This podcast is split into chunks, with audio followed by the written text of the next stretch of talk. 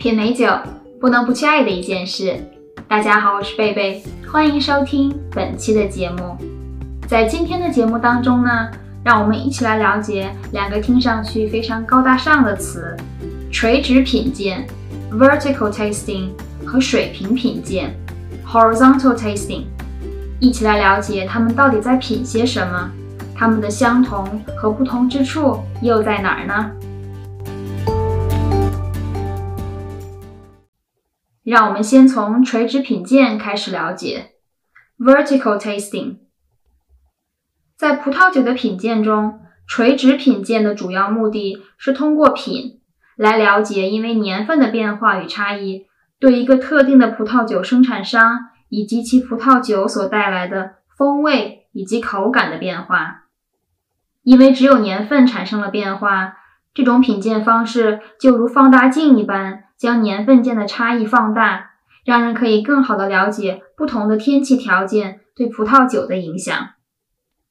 在垂直品鉴当中，变数为年份，不变数为酒庄或品牌、酿造时所使用的葡萄品种、产区以及酿造方式等。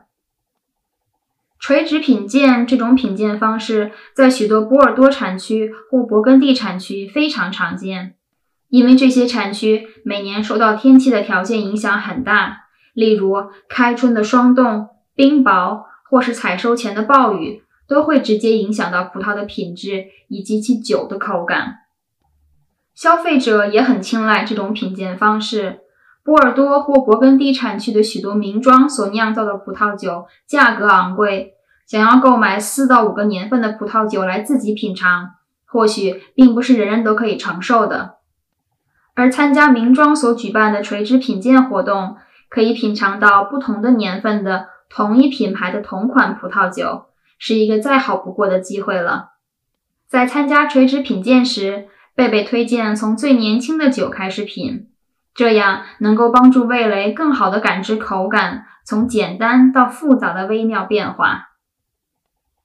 水平品鉴 （horizontal tasting）。相比于垂直品鉴只固定于一个葡萄酒生产商的品牌，水平品鉴能够帮助品鉴者更好地了解不同生产商之间的差异。在水平品鉴当中，不变数为年份，而对于产区、酒庄和酿造方式都没有任何的规定。只是水平品鉴一瓶2018年的波尔多产区的赤霞珠，一瓶2018年的巴罗萨产区的梅洛。和一瓶2018年的勃艮第产区的霞多丽并没有很大的意义，因为葡萄的品种、产区以及气候的跨度太大，导致差异过大，并不能提供很大的意义。贝贝认为，最好的水平品鉴的方式为保持年份不变，尽量保持葡萄品种和产区相同，仅将品牌作为变数，范围缩得越小，相似处越多。那么，在品鉴时就能够体验到更多的乐趣。例如，一场2018年波尔多产区的红葡萄酒的水平品鉴会，可以帮助你更好的了解同一产区中不同生产商之间的差异。以上呢，就是垂直品鉴和水平品鉴的相同与不同之处。贝贝个人在刚开始接触葡萄酒时，经常会听到许多爱酒人士热烈讨论葡萄酒的垂直品鉴和水平品鉴，探讨哪一种方式更好、更具有价值。深聊之后会发现，有些爱酒人士只选择参加一种品鉴方式，并对另一种品鉴方式嗤之以鼻，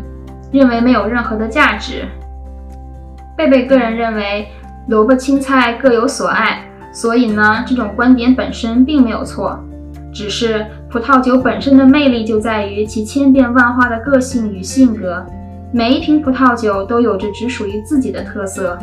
若是只拘泥于一种品鉴方式，或许会与许多精彩的葡萄酒擦身而过。所以，若是有机会的话，请多多参加不同方式的葡萄酒品鉴会，或者试着和家人朋友在家里举办小型的品鉴会。抱着开放的心态、探索的精神与一颗好奇的心，去体验每一瓶葡萄酒背后的精彩。非常感谢你收听本期的节目，别忘了为美好生活而干杯！我们下期节目再会。